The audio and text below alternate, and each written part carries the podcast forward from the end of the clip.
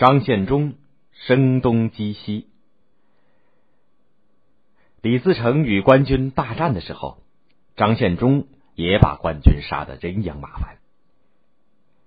张献忠是陕西延安魏柳树涧人，就是陕西定边东部穷苦人家出身，在明军里当过兵，与李自成差不多时间里起兵造反，自称八大王，当上农民军三十六营当中一个营的首领。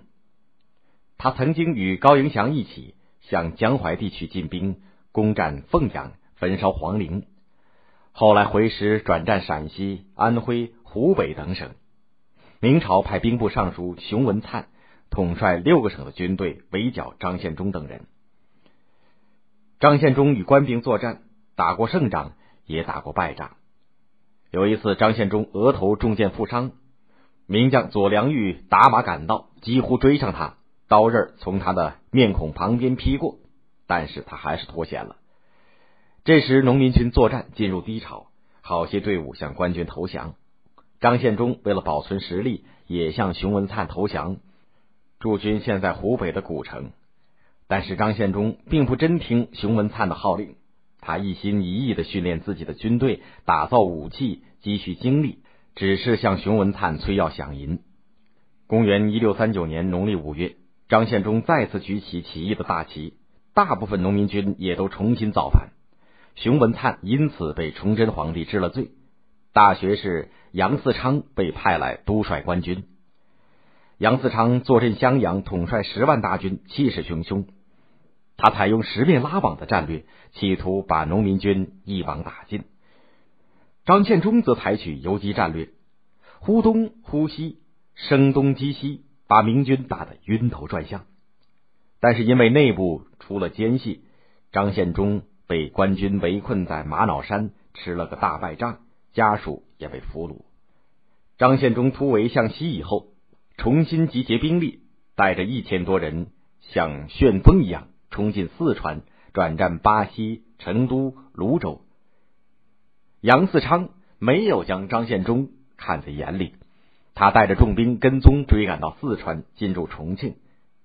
他的监军提醒他说：“张献忠可能回兵向东突袭，不能不防备。”最好派支人马阻止他回归的道路。杨嗣昌听不进去，命令所有将领都入川追敌。他一心要消灭张献忠，张出榜文：谁活捉张献忠，赏黄金一万两，封侯爵。可是第二天就有人向他禀告，辕门里有张献忠的标语，有砍杨嗣昌头的，俺老张赏银三钱。杨嗣昌气得七窍冒烟，北起广元，南到泸州，西起成都，东到巫山。张献忠的军队在四川境内到处活动，攻县城、杀贪官。大批官军来了，他们就转移，几乎把跟在后面的官军拖垮。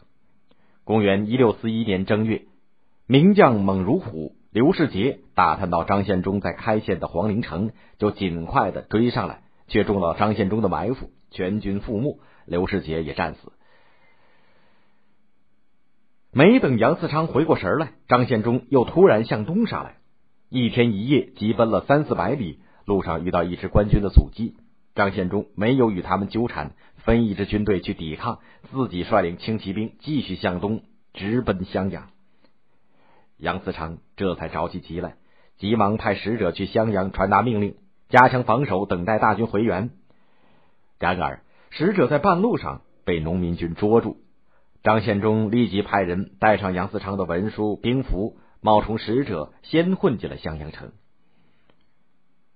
夜里，混进城里的农民军突然到处放火，城里一片慌乱。他们又在乱中打开了城门，大批农民军立刻冲进城里。杨嗣昌的辎重全被农民军所夺取。明襄王朱义陵被农民军活捉，五花大绑，跪在襄王府的大堂上。张献忠叫人放开他，又准备了些酒菜，举起酒杯送到襄王嘴边，说：“你尽力喝下这杯酒，我要借你一颗人头，让杨嗣昌因为没有保护好藩王送命。”襄王吓得咽不下酒去，连求饶命，表示愿意献出王府一切金银财宝。张献忠大笑说：“哈哈哈，你的王府全都在我的手里，还用得着你献？”襄王被处决，他的金银财宝、军械粮食全成了农民军的战利品，一部分被分给穷苦的民众。杨自昌听到襄王被杀的消息，就像五雷轰顶。不久，他又听说李自成攻破洛阳，福王朱常洵的下场与襄王一样，他的精神彻底崩溃了。还有什么脸回到皇帝和文武百官曾经隆重给他送行的北京？他更怕见到崇祯皇帝，他又恨又怕又急，三天吃不下饭，一命呜呼了。公元一六四三年，张献忠攻占武昌，捉住了楚王朱华奎，把武昌改名为天寿府，自称大西王。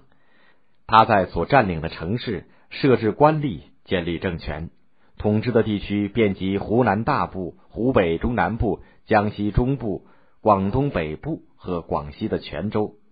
这是张献忠最强盛的时期。